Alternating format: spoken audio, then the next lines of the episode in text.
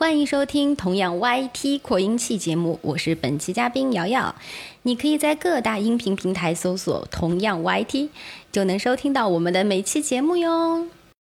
Old Bitch 打开了车窗，狂叫了一声，他的英文名字叫 Old Bitch。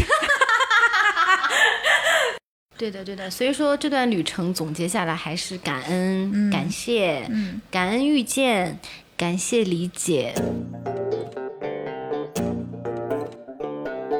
大家好，欢迎收听今天的同样 YT 扩音器，我是达达。Hello，我是瑶瑶。欢迎我们的瑶瑶。不知道就是大家听没有听说过三幺八国道？一般要自驾啊什么的，就是什么川藏线，呃，那个川藏线其实就属于三幺八国道的其中的一段，两千多公里吧。但是整个三幺八国道呢，其实是有五千多公里，从中国的最东边，就是从上海人民广场那个地方，就是会有三幺八国道的一个最东边的一个起点，那个地有一个像下水道盖子一样的东西，就是。大家如果有机会来上海人民广场旅游或者来玩的话，可以去那个地方拍照打卡一下。一般要自驾的和那个骑自行车的朋友们呢，啊、基本上如果想走三幺八国道，就会在这里来打卡拍照纪念一下。然后中间途经好几个省市吧，然后上海出去是浙江，然后安徽，然后湖北，然后重庆、四川，然后一直到西藏，然后一直到三幺八国道的最西边是中国和尼泊尔的那个友谊桥那个部分，呃，被国家地理杂志评为中国最美的一条公路。其实我小时候，大概九几年的时候，因为我们家在重庆嘛，就是修三幺八国道重庆那段的时候，我都好像还有间接参与过吧，因为那个路就会在我们那儿啊，然后也会穿过一些地方，比方说重庆很有名的长江大桥，就是因为要修三幺八国道而修起来的，所以我还是很有怎么说对这条路有一些感情吧，虽然还没有目前为止还没有去过那个川藏线。好，瑶瑶回来继续跟我们聊她的三幺八国道之旅。嗯，好的。那接下来呢，我要隆重介绍一下跟我一起出去的这位弟弟啊。嗯这位弟弟是零二年的，嗯，然后他的英文名字非常的搞笑，所以说接下来我介绍他就用他的英文名字，他的英他的英文名字叫 Old Bitch。这就这么这么这么直白的吗？现在年轻人都这样子的吗？Old beach。因为他的中文名字叫老表，嗯，哦，就是他的就他的兄弟对他的一个称呼叫老表。那我们四川那边好像都叫老表呀。我我不晓得，因为江西那边不就是老老表嗯老表，然后上海话老表其实有点骂人的意思，可能像港辫子，可能就这种，你知道吧？嗯其实就是有一点点像骂人的感觉，所以说我出去的时候，我我说我说哎，我说我叫你什么？然后叫你弟弟，我觉得好，嗯就是有有点有点啊就是太生分了，我就要把他的距离给缩短一些。嗯然后结果他说，那你叫我老表，嗯。啊？老表，然后弟弟就非常帅的跟我来了一句 old bitch。有有有个性，真的。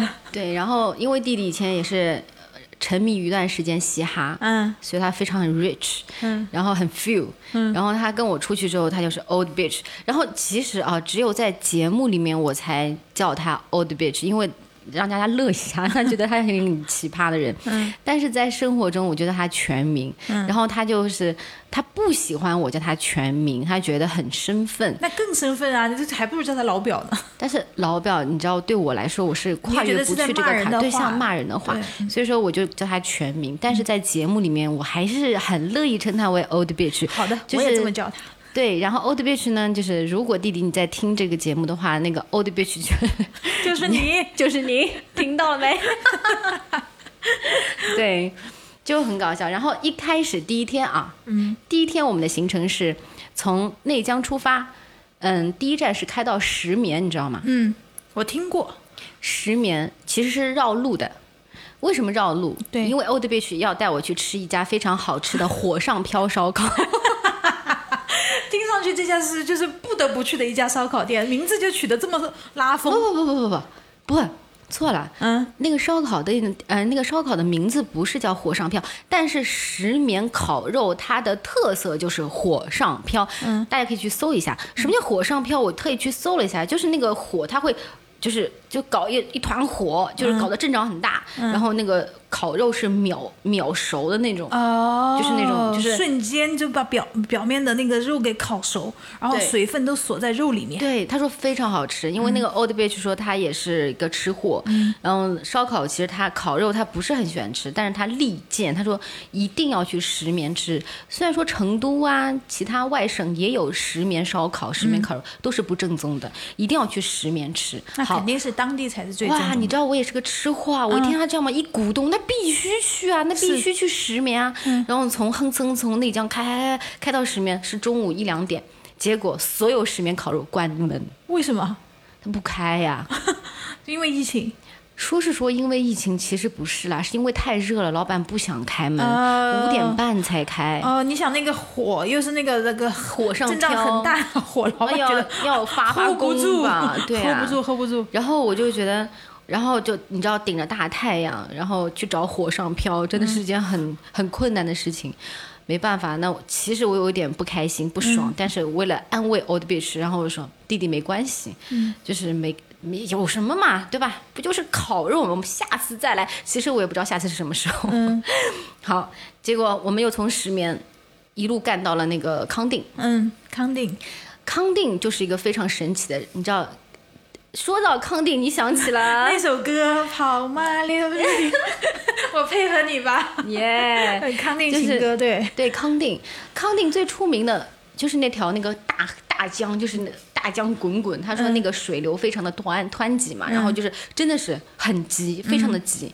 然后康定情歌广场上面有很多唱歌的人，嗯当然唱的不是这首歌，我还蛮失望的。其实就是应该唱这首歌，对吧就是？应该唱一些那些当地的一些小调啊特色的那些的，对，像对啊，就开始你知道，这你知道康定情歌就这么这么有一个文化的一个地方，唱什么孤勇者，这什么？就是流行什么歌唱什么歌，对，其其实有点失望了，嗯但是呢。但我们在康定找到了一家非常好吃的一个藏族餐，嗯，非常非常好吃，在康定的老城区上面也是非常好吃的一家藏餐。就是还没有入藏就已经在开始吃这个藏餐了。因为四川其实离西藏因为很近嘛，其实也是藏族和汉族混居的地方。对，对对对，然后其其实第一天我跟 Old Beach 的关系还是停留在啊姐姐和弟弟，就是就是彼此尊重，彼此不打扰。你们两个中间是真空的，是不是彼此尊重？就其实说啊，在就是车里也也比较那个。很嗯，在车里其实还好，你知道我这个人本来就是皮厚，然后不不不，你是你是会非常善于活跃气氛的那种人。对我是非常善于活跃气氛的，所以说呢，嗯，就是我也不存在什么尴尬，其实跟他不尴尬，但是呢，你知道，就是零二年的，其实心里面还是有点觉得会不会有代沟。其实他，我感觉他也有这样子想过，就是跟一个嗯、比他大十几岁的人出来，会不会觉得有一点点隔阂，就是有很多话也不好会不会讲。玩不到一起去？对，因为这个很重要，因为毕竟要相处十五天。嗯，如果是就是这样，如果是一直这种很隔阂的环境，是非常的受罪的。对呀、这在康定广场上就看出来你们两个的就是呃差异性在哪儿了。你人家觉得《雇佣者》很好听的，万一有你就你就觉得就是哎为什么要唱这个歌？对，然后就想听更原始的或者原生态的一些歌。对对对，但是他也。但但是 Old Beach 也是非常的，嗯、喜欢老歌，因为他放的歌全都是那种比我还老的歌，就是比我小时候听的还老的歌，这点还可以。但是就是还是没有更深一步的交流，因为毕竟不熟。毕毕竟旅行才刚刚开始。而且以前跟他也不熟，嗯以前仅此就是吃个饭，一顿饭，嗯吃完就走，嗯让他玩他的，我就是我跟他姐，我们俩玩我们的他。以前的时候应该是更小的时候，对。高中吧，我见他的时候是高中，反正是我印象里面他一直是弟弟，就是非常小的一个小孩子。嗯。然后好，嗯，就是我带着这种疑虑过了第一天，嗯。嗯，第二天呢，然后一大早好像是吃了个早饭吧，然后就开始开了。我翻一下朋友圈啊，我跟大家介绍一下行程。嗯，好，看一下啊。目前为止走的线路都是弟弟做的攻略吧？哦，这条攻略他说他已经做了好几年了。那肯定就是优化了再优化。对，好，第二天介绍一下，第二天我们是从康定到新都桥，嗯，再到鱼子西，嗯，再到雅江。我们当天第二天是住在了雅江，嗯，全程开了有二百六十七公里，嗯。然后，嗯，这一路上我跟大家介绍一下，印象比较深的就是路过了一个非常网红的一个景点，是此生必驾三幺八的一个咖啡馆儿。嗯，呃，有一个巨大无比的牌子，就是此生必驾。然后那边就有你前面介绍的线路，就是上海康定到西藏全程是二八八八公里，就是两千八百八十八公里。嗯，直穿的话，它不它不算上环线，就是直走。嗯，是两千八百八十八公里，所以说就是这是一个网红打卡点，然后我马上去拍了一个照片，因为。你知道老司机都喜欢开三幺八嘛？就是三幺八是必开的嘛。是。所以说我就赶紧去打了一个卡，打完卡之后呢，我们就直接上了鱼子溪。鱼子溪其实就是一个露营点，嗯，就是一个星空露营基地。嗯。那边就是一个山上，然后有一个一片大草原，嗯，上面有几个帐篷，嗯，然后如果你想住的话，可以住在里面。当然，如果你有房车的话，你也可以开到里面去露营。嗯。嗯，这个里面是要收费的。嗯。呃，一个人。喝一杯茶，五十块钱。哇，那不便宜。嗯嗯，五十块钱。那可能住宿的费用应该更高啊。嗯，当然，如果你不喝茶，他也不会强制你。嗯。但是你必须得打卡，因为那个茶杯上面有鱼子西。不能借一下隔壁桌的人来打个卡吗？哎，这个姐们儿，那个或者说老表，哎，你那个茶杯借我拍一下好不好？我不想喝茶。老表都喝了，我能不喝吗。是 是是。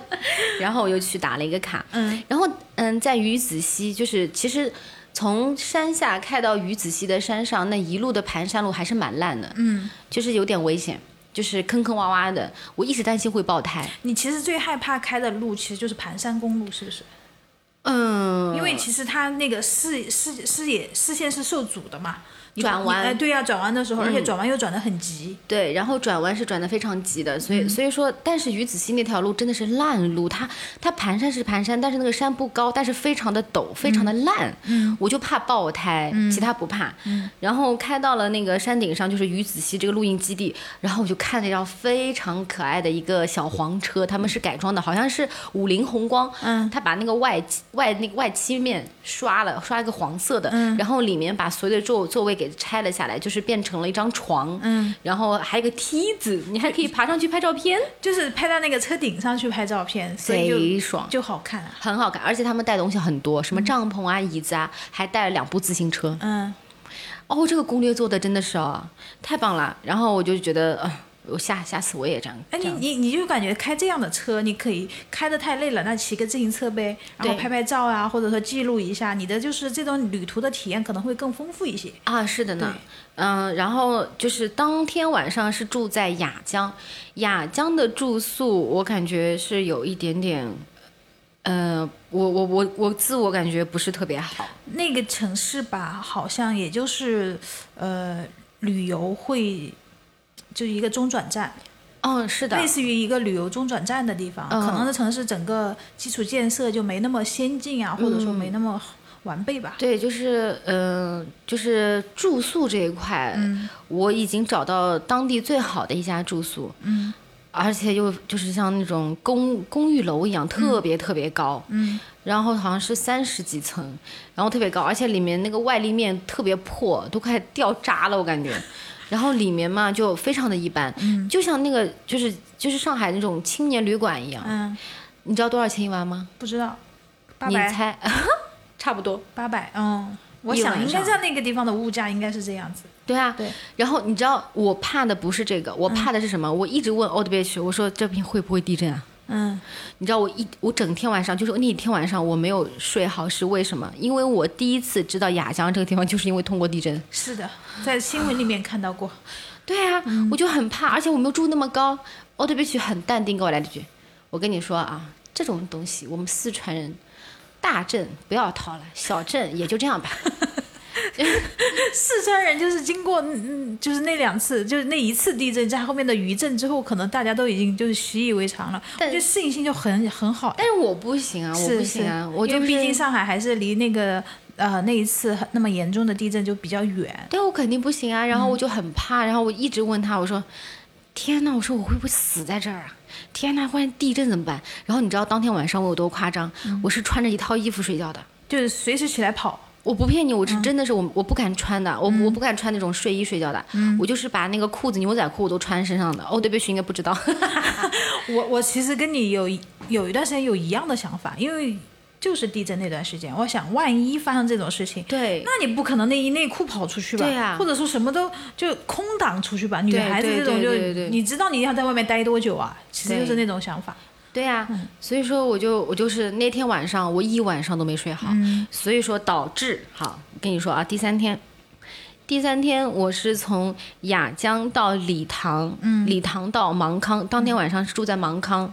好，这这天是非常有故事的一天，也是我跟 Old Bay 去感情又增进了一点点。为什么？因为头天晚上没睡好，然后第二天你肯定不能长时间开车了。你知道我们第三天开了多少公里吗？雅江到芒康，我们全程开了五百一十公里，还反过来比第一天开的多呀？五百一十，而且全都是盘山路。为什么？我不知道呀，为什么你要这么赶路？你头天又你想，你觉得那个地方危险，你想赶紧离它远点。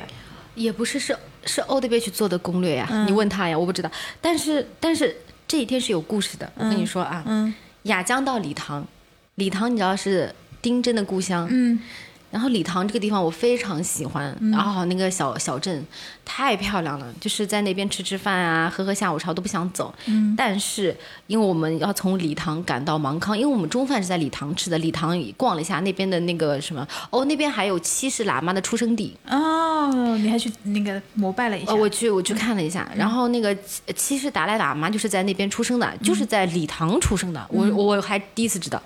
然后去了之后呢，吃了个中饭，我本来还想喝喝下午茶，然后欧德贝奇说不行了，我们要赶路，我们接下来还要开八个小时。我感觉这个小孩儿也是一个使命必达的，跟你有某种程度上你们那样性格有相似的地方，有，他是狮子座，嗯然后就是要执行能。力很强，而且要很快。No，他不是执行能力强，他是死要面子活受罪，就是他说到必须得做到，还不就觉得哎。对吧？你要你要夸夸我，然后结果呢？从礼堂到芒康，好不容易，我跟你说，哎呀，累死了。然后好不容易到芒康了，然后我我我就跟 Old 贝去说，哦，他问我，他说你把那个房间，嗯、就是订的酒店发我一下，嗯，我发给他了，结果还要开四个小时，就是已经八个小时了之后还要开四个小时，还要再开四个小时，你知道为什么吗？怪怪我，怪我，嗯因为我在雅江住怕了，因为雅江那个宾馆实在是太差了，然后我就随便搜了一个芒康的宾馆，嗯。而且我订的非常豪华的是芒康的温泉酒店，嗯，那肯定在山里，哦 肯定不是。在市州市区。哎对，然后那个温泉酒店离芒康四个小时的车程，就不在芒康，你知道都快开到哪儿去了吗？千岩古盐田旁边，嗯嗯嗯就是我再开下去我就到昆明了。嗯，你就你就开下去就开弯了。最搞笑的是什么？一开始不知道，然后一一开始 Old Beach 就导航说，他说怎么还要四个小时？我说我也不知道，然后我还看了一下，是芒康呀，嗯，它是叫芒康温泉大酒店，是芒康，因为他也没去过，他也，他说那就走吧。走到一半的时候，就是已经路过那个芒康市区了，因为芒康市区你也知道，那个小镇也不大，嗯，那个路过那芒康小镇，我觉得不太对。哎，怎么离开了？怎么离开了？怎么往山里开了？嗯，我觉得不太对。嗯，然后这个时候我就跟欧迪贝去说，我说，我说不对，我说我有可能订的宾馆订错了。嗯，然后他他说没，他说那钱能退吗？我说退不了，我打电话给宾馆，宾馆说退不了。嗯，嗯，他说那就干呗。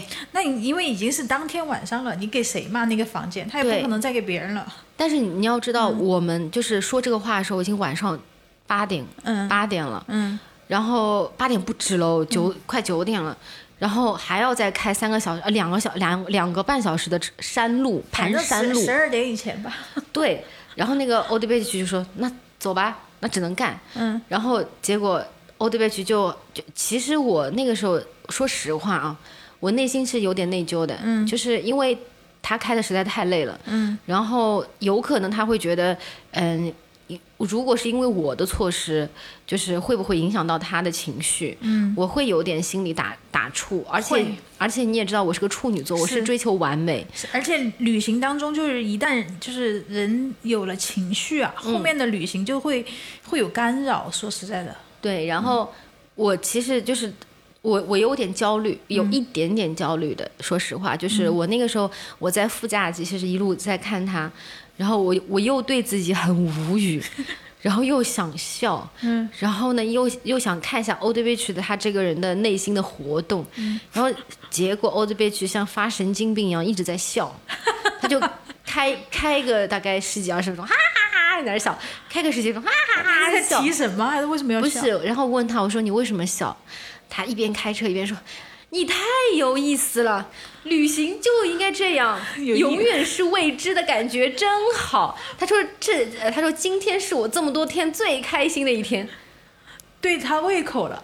哎，嗯，他有可能会会真的会觉得，如果是一切都是安排好的，反而没那么有意思。那不就是就是这个点到下个点打卡吗？对，然后其实他这个性格在某种意义上面又跟我很合拍。是，因为我就是喜欢未知的东西，我就喜欢，比如说，哎，突然之间来段小插曲，给我们这个旅行带来不一样的色彩，嗯，然后我就觉得很开心。然后我也，我们俩就像是疯子一样的开一段，我我也笑，他也笑。然后特别是开到山路，真的，我跟你说，山路乌漆麻黑，没有路灯，是，都没有底。嗯，然后我我俩就笑，就是狂笑说。这个路开不到底了，什么时候到？我怎么感觉越开越远？然后欧德贝就说：“你导下航，我们这边离昆明有多远？六个小时，就开到昆明了。嗯，然后欧德贝就说：“你没发现吗？对面来的车全都是云，全都是全都是云打头的，嗯。云 A。”人家是开开到那个四川和云南边境了。真的呀，然后就就一路上面又真的我们俩就很好笑。哦，而且还遇到了下雪，遇到了冰雹，就是那天晚上，嗯，山路上面，我只听说过一天有四季，没想到你们就是还没有入账就变成了这样了。对，而且就是路面有点打滑，嗯。有有冰雹的，然后呃，但是很很开心，很舒服，嗯然后我还说哇好浪漫，我说这个时候有啤酒和炸鸡就好了，嗯。然后欧德贝就说你韩剧看太多，然后就那天开始，我我跟他的感情就是又进了一步，嗯就是不像那种哎呀好有隔阂哦，就觉得嗯不像是个突然之间搭子，就是对对对突然间一个陌生的那个对旅行搭子，突然间觉得，哎，可以处成朋友，嗯就是真的是朋友那种，不是说什么姐姐弟弟或者是什么，他把我当什么长辈，嗯哦，不存在的。然后他也这么讲，他说，就是从我那天开始，他觉得。你就是我同学嘛 好的，就是大家都是这么无厘头嘛。对。然后呢，嗯、好不容易十二点，你说的对，嗯。十二点到达了温泉酒店，嗯、幸亏那个温泉还没关，它是室外的，嗯。然后我们俩就饭也没吃，呃，就是去泡了一个温泉，没泡，因为太有点冷，嗯就泡泡了一个脚，就把脚伸在那个那个温泉里面，稍微解解乏。然后欧德贝曲还安慰我说：“哎，这个宾馆值了，嗯，就开那么久值了。”其实我知道他有有点安慰我的成分在里面，是是，就是他肯定觉得啊，你订的还不错，那的确不错嘛，嗯，真的好，那个宾馆又便宜，你知道温泉酒店才多少钱吗？四百多。我也猜也是那么远，要多开四个小时的，那不得降四百块？对呀、然后但是那天晚上我睡觉的质量是特别的高，嗯特别的舒服。嗯，好，这是第三天。嗯，第四天我们从芒康到左贡，然后最后是到巴素，嗯，全程是四百七十公里。那我觉得你后面几天是不是都是这样呀？就是四百公里以上。对，四百公里以上。但是我们从芒康到左贡的时候呢，嗯、路上我们就是，因为我不是刚刚跟你说了嘛，我们已经到了千年古盐田，千年古盐田必须得去看一下，打个卡。嗯那个就是智盐的一个地方，他们是藏族，藏族和那个什么布依族，嗯他们很有意思。古盐田是分两块，左边、右边当中一条河，左边是布依族，右边是藏族，嗯互不干涉。嗯那个是小朋友给我介绍的，然后那个小朋友也特别可爱，那个小朋友看到我叫我姐姐，看到 Old Beach 叫他叔叔。奥德比奇这个经过几天的旅程，然后苍老了很快啊。对，然后他还，然后他还自己那儿很嘚瑟说：“哎呀，人家只是尊重我，不是觉得我长得老，是尊重我。”我说、OK 了，随便你开心就好。然后我们在左宫的时候呢，然后路过了一个非常可爱的一个呃咖啡车。嗯，我跟你说啊，以后我出去啊。如果我有这个能力和机会，我一定带个咖啡机出去，又可以赚钱，又可以卖咖啡，又可以交朋友。你要有电呐。什么店嘛？人家就是在那个咖啡那个车后面，后备箱一打开，是是是，现在很多这种，很多这种现在很多市集就会把自己的一些小车后备箱改造成这种可以放一个咖啡机的那个地方，就是就随便开到哪儿去都可以。哎，我跟你说，卖，我真的有这个想法。我以后如果是自己租部车啊，自己租车好像不太可能，除非我以后去买一个什么牧马人或者什么，我后面绝绝对搞一个那种咖啡机。前两天我朋友圈就有个朋友在改造他的车，对啊，他把整个就是后面的这个座椅都抽掉了，然后地板他重新加固，嗯，对，地板是重新弄的，他不是用车有原有的那个地板，这样子啊。对，然后他可能就是后面可以出摊儿的那种，我也想这样呀，因为你一边旅行，旅行到一个地方，你休息是休息，你做点生意嘛。关键是还可以遇到一些有意思有意思的人对，然后这个想法，然后我开到左宫的时候，就看到有一辆车改装的非常好看，是天蓝色的，贴粉宁蓝。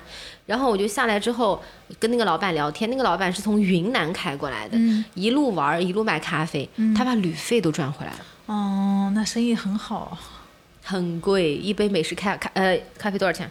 一杯美式咖啡三十八，那摩卡四十五，嗯就是其实还是有点贵，是美式三十八，那确实是很贵，对啊。但是他就觉得我这样子，我又可以赚钱，又可以玩，何乐而不为？他已经出来比我还很 厉害，他已经出来三个月了。嗯他他就是一路，他他的嗯是全国游，然后一边游一边卖咖啡这样，然后给我了个很好的一个启发。嗯，所以说，嗯，这一天我感觉带给我最开心的就是可以买到咖啡，公路咖啡，可以在公路旁边买到咖啡。是一次特别的体验哈。对，因为你们开车嘛，也又不能喝酒啊什么的，这真的是只能喝点咖啡了。就是休息的时候也不能喝，因为为了第二天还要赶行程。不能喝。对然后这是第四天，好，第五天我们的行程是巴素到波密，然后到了我最爱的灵芝。嗯第第五天我们就开始去灵芝了，嗯然后这个是全程开的有点久，开了四百六十七公里，差不多也是五百，要这天开了有将近十个小时，嗯，也是蛮厉害的。就已经正式入账了。但是我跟你说啊，嗯从巴素到灵芝这一段风景绝美，就是江南，太好看了，它就是东方小瑞士。嗯，人就是家讲的就是那个什么塞上江南哎呀，对对对，就是这个，太漂亮了，就是而且一路风景都是在路上，没有景点，嗯，哪有景点？景点就是在路上。超美，然后那个那个地方你可以看到很多骑摩托车的，嗯，然后徒步的，嗯然后骑自行车的，嗯，很很有意思。然后我们还碰到一个 Old Beach 很喜欢的一个骑摩托车的一个小胖子，嗯因为 Old Beach 自己有点胖，所以说他看到胖子感到看着自己同类。亲切感。对，然后那个胖子呢，就是那个小胖胖，我看他的那个驾照好像就是那个摩托车的牌照是京。嗯。从北京开过来的，然后那个小胖胖很可爱，一直在我们的车子前面晃，就是，然后欧迪贝奇说他的车技不咋地，他的因为他的那个摩托车都就是开的不是特别的稳，嗯。就是会有点点晃，嗯。然后会有点 S 弯的感觉，嗯。嗯，然后后来那个小胖胖开嗨了，嗯，就会把他两个脚荡在那个摩托车的旁边，因为脚如果是一直是这样子的弯着，他会累，对，他要活动一下，嗯嗯嗯。你你知道那个腿儿又很粗，然后又很可爱，嗯。然后 Old Beach 就是特意，呃，就是超车到他前面，给他竖了一个大拇指，嗯。然后他还回按了一下喇叭，就觉得谢谢什么的，就因为嗯，公路上面有一个情况，就是说如果你觉得他很牛逼，你给他给他竖大拇指，或者是你路过他的时候按一下喇叭，就表示致敬，嗯就蛮有意思的。嗯，就是算是一种交流，对，也算是一个短暂的交流。对对对对对，我觉得很有意思，因为因为你不认识他，就是只是过路相逢，你可以有这样子的一个够了够了，其实没必要所有认识的人都要停下来聊天。对对对对对对，是，就是我我觉得有这样子一个点头之交，我觉得也是一种缘分。是，然后结果我们是开到灵芝的时候，哇，比我上次去的时候那个叫通麦特大桥已经修好了。嗯，我们以前开灵芝的时候是烂路啊，那个太危险，就是那个叫天脉通险，嗯，就是呃很危险。好像每年都要掉几百部车在里面，嗯就真的很危险，很危险。然后这个大桥修好之后，就不用走烂路了，嗯直接一条道就走就可以了，就不停的有各种各样的隧道啊，什么什么，就开隧道就可以了，就不用走旁边那个通麦天险的那个烂路。嗯，那个通麦天险那个路本来就很窄，然后旁边你掉下去啊，听当地人说掉下去根本不用救了，嗯幺幺零都不用打，嗯，肯定没了。就悬崖，不是悬崖，是是滚滚长江，就是怒江，好像是是。靠近那个，是，嗯，就是你这么湍急，你找啥呀？是是。车都没了，你还找人？不可到到能的事儿。下游那种转弯的地方再去捡那些车的那些啊！对，打捞那些的残片，对我们，所以说我们是第五天嗯。就到了灵芝，嗯，好，第六天，哇，第六天就开心了。第六天灵芝直接干到拉萨，灵芝干到拉萨为什么开心？嗯。o d Beach 说：“哇，我终于觉得开高速是件那么爽的事情，因为不用走山路，不用盘山，就是纯开公路就好了，而且那公路又特别的好。你知道人嘛，都很贱，让他开公路吧，他跟我来了一句：好困啊，开的好无聊啊，嗯还是三幺八的路好开呀、嗯，三幺八全神贯注啊，是哎呀，这个路开的好困啊，就是。”有很多开高速路的司机都是这样子，就很容易，如果他的路况，那路太直，然后路况太太，就是太平稳，他很容易睡着。对啊，对，睡着有时候有时候你打了个盹儿，你发现你还在开，但是这样很危险啊，很危险我们我们不提倡这样，但是你有时候是控制不住你这个东西。对，你知道你知道 o d b 还要干点什么事儿吗？它要自动巡航。嗯我说你千万别啊！嗯我说你不要这样子啊！我说我全程看着你的啊。嗯然后我怕他睡着，我动不动我就会掐他一下。嗯 所以说他的呃右手臂会被我掐的一块是青的。嗯然后他说好了，他说等我回去这条手就废了。下了死力气掐的，就怕你睡着。我你你觉得我掐人会假掐吗？人家不可能的事情。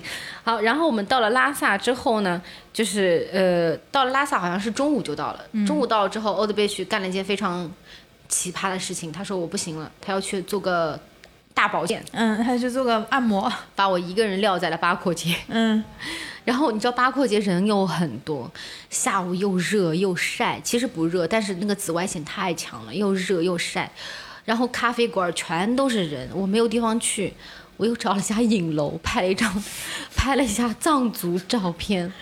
你我记得你上次从西藏回来的时候也是拍了那个照片的，也是在八廓街那边拍了的，就是八廓街，因为我实在是变了彩色的辫子嘛。对对，但是但是现嗯那个我无聊啊，我打发时间，我等他啊，那没没办法，我又跑到一家影楼。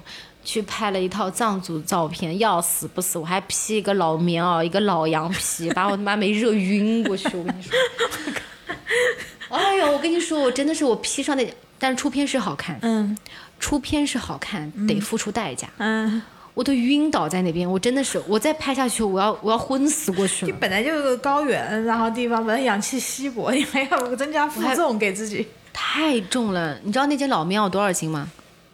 三十斤，三十斤，就是纯羊的，一整张羊皮的那个纯羊皮有那么重啊？纯羊皮，我撑过真超出我的想象。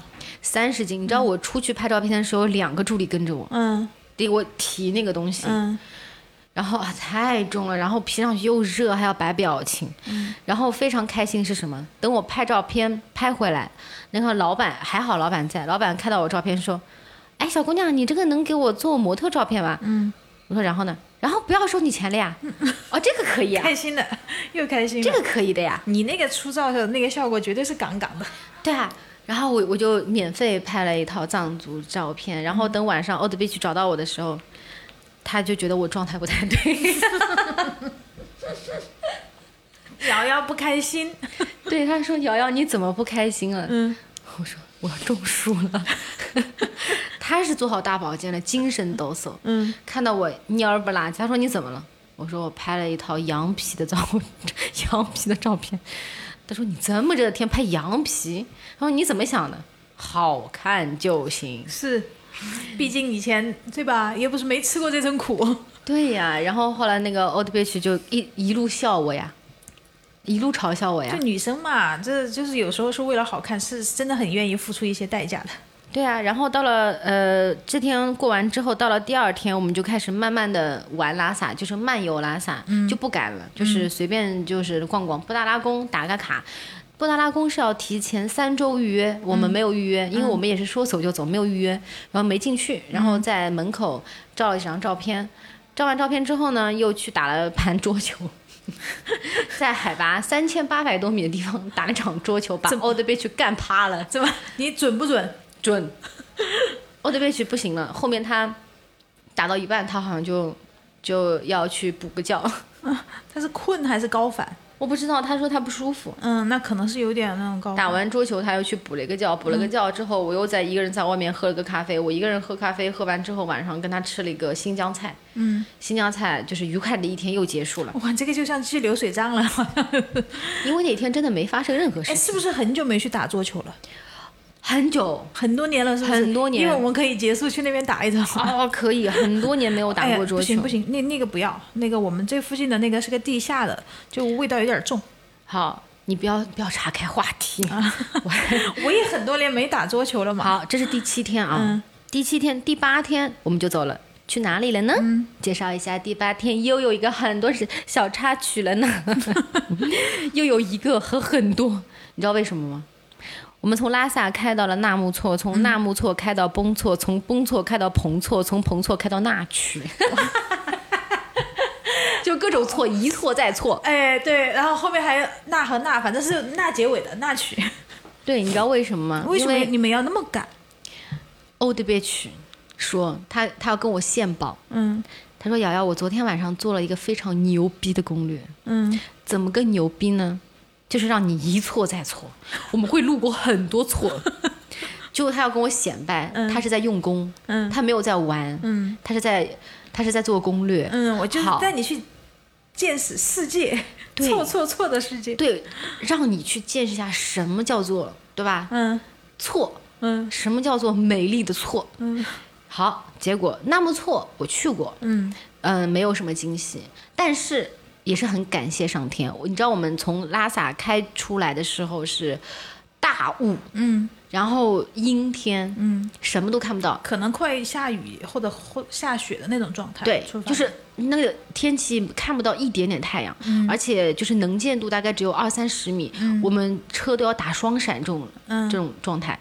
我想好了，还看什么纳木错啦？嗯看雾吧。嗯结果刚刚到纳木错，放晴了，嗯，然后一点雾都没有，晴空万里，太阳出来了。哦，我觉得老天真的很帮忙，好神奇大自然。对，很神奇。然后纳木错拍完之后，哦，很冷很冷，我穿羽绒服都冻得哦不行的。然后开到了呃，从纳木错好开始了啊，故事来了啊，嗯纳木错 开到了崩错。嗯后来我问了一下我一个导游朋友，我说崩错到底是什么地方？嗯，崩错在当地人的语言里，它不叫崩错，叫巴木错。巴木错，嗯对，它不叫崩错。然后呢，结果我们从纳木错开到崩错的时候，你知道开了一段什么路吗？无人区。无人区嗯，有马路吗？有公没有没有，就直接开了一条野路，开条野路，就导航。导航、开一条野路，你知道多野吗？嗯那个车四驱的才能开进去，嗯而而而且要是那种非常非常高的底盘非常高的越野车，嗯你才能够往里开。嗯我们这种 SUV 是，你往里开不是找死吗？嗯然后都是野路，全都是石子，全都是烂泥，嗯没有一个人，啊是很美，我承认那个崩错非常漂亮，但是无心看风景。你知道张信哲那个“癌就一个字”，就是 呃是个我为你翻山越次岭对对对 对。有就真的是无无很无心看风景，这真的是无心看风景。哇，那个紧紧绷的，好担心的事情终于发生了。嗯，爆什么胎了。没有没有没有，你知道什么事情吗？当我们准备要就是已经看到崩错了，再想再往崩错深处开的时候，没有路了。嗯什么意思？如果你要往前开，那你要是你要越过一一道比较深的小溪，嗯那个小溪不是有那个叫什么？就是那个叫什么坑啊？还是嗯就是不是有个坡度吗？对，好，结果那个我得别去问我，他说要不要往前？其实其实就是那个小溪，它有一个比较深的河床，河床对对对对吧？很高，而且那个河床旁边都是尖尖的石子，嗯大石头。嗯然后欧德贝奇问我，他说要不要往前开？我说开都开到这儿了，你肯定要往前开嘛。嗯然后我说完这个话我就后悔了，然后车子啪进去，开不动了，嗯，车头下去了，卡然后。后后面两个轮胎还在那个河床上，嗯头已经下去了，而且我明显听到我的底盘嘎嘎嘎嘎嘎嘎嗯，就已经就划着石头在走了，停住啦。卡在那儿了。卡住了，嗯然后结果，然后欧德贝奇这个时候其实他有点有点紧张，嗯。然后他下去准备就是让我搬石头，就是垫一下，就垫在那个轮胎下面，嗯。可不可以把它倒出来，就是垫一下、撑一下，不然的话它会镂空。嗯。好，那我就给他去也去找石头搬，把还我的指甲还搬出血了，嗯。然后搬搬搬搬到一半发现不行，然后欧德贝去直接把车开到了河里。就小孩儿，是就是这个时候太还是慌了，比较猛本来是应该往后倒的，但是他但是他直接就往前冲了。其实这也对，因为如果再倒的话，我怕真的会爆胎。嗯嗯，结果其实往河里开呢，也是没办法的办法，嗯就是冲一把了，你知道吧？就是就是搏一把了，也就这样了。嗯他就把整个车开到了小溪里面，然后再一个油门，嗡，冲上去了。冲上去了。嗯冲上去之后，哇，我感觉他整个人轻松了。嗯好，这是第一个小插曲。第二个小插曲不是已经过了那个河道对岸了吗？嗯再往那个崩错里面开，嗯，崩错里面开，越开越没底，越开越没底，你知道为什么吗？为什么？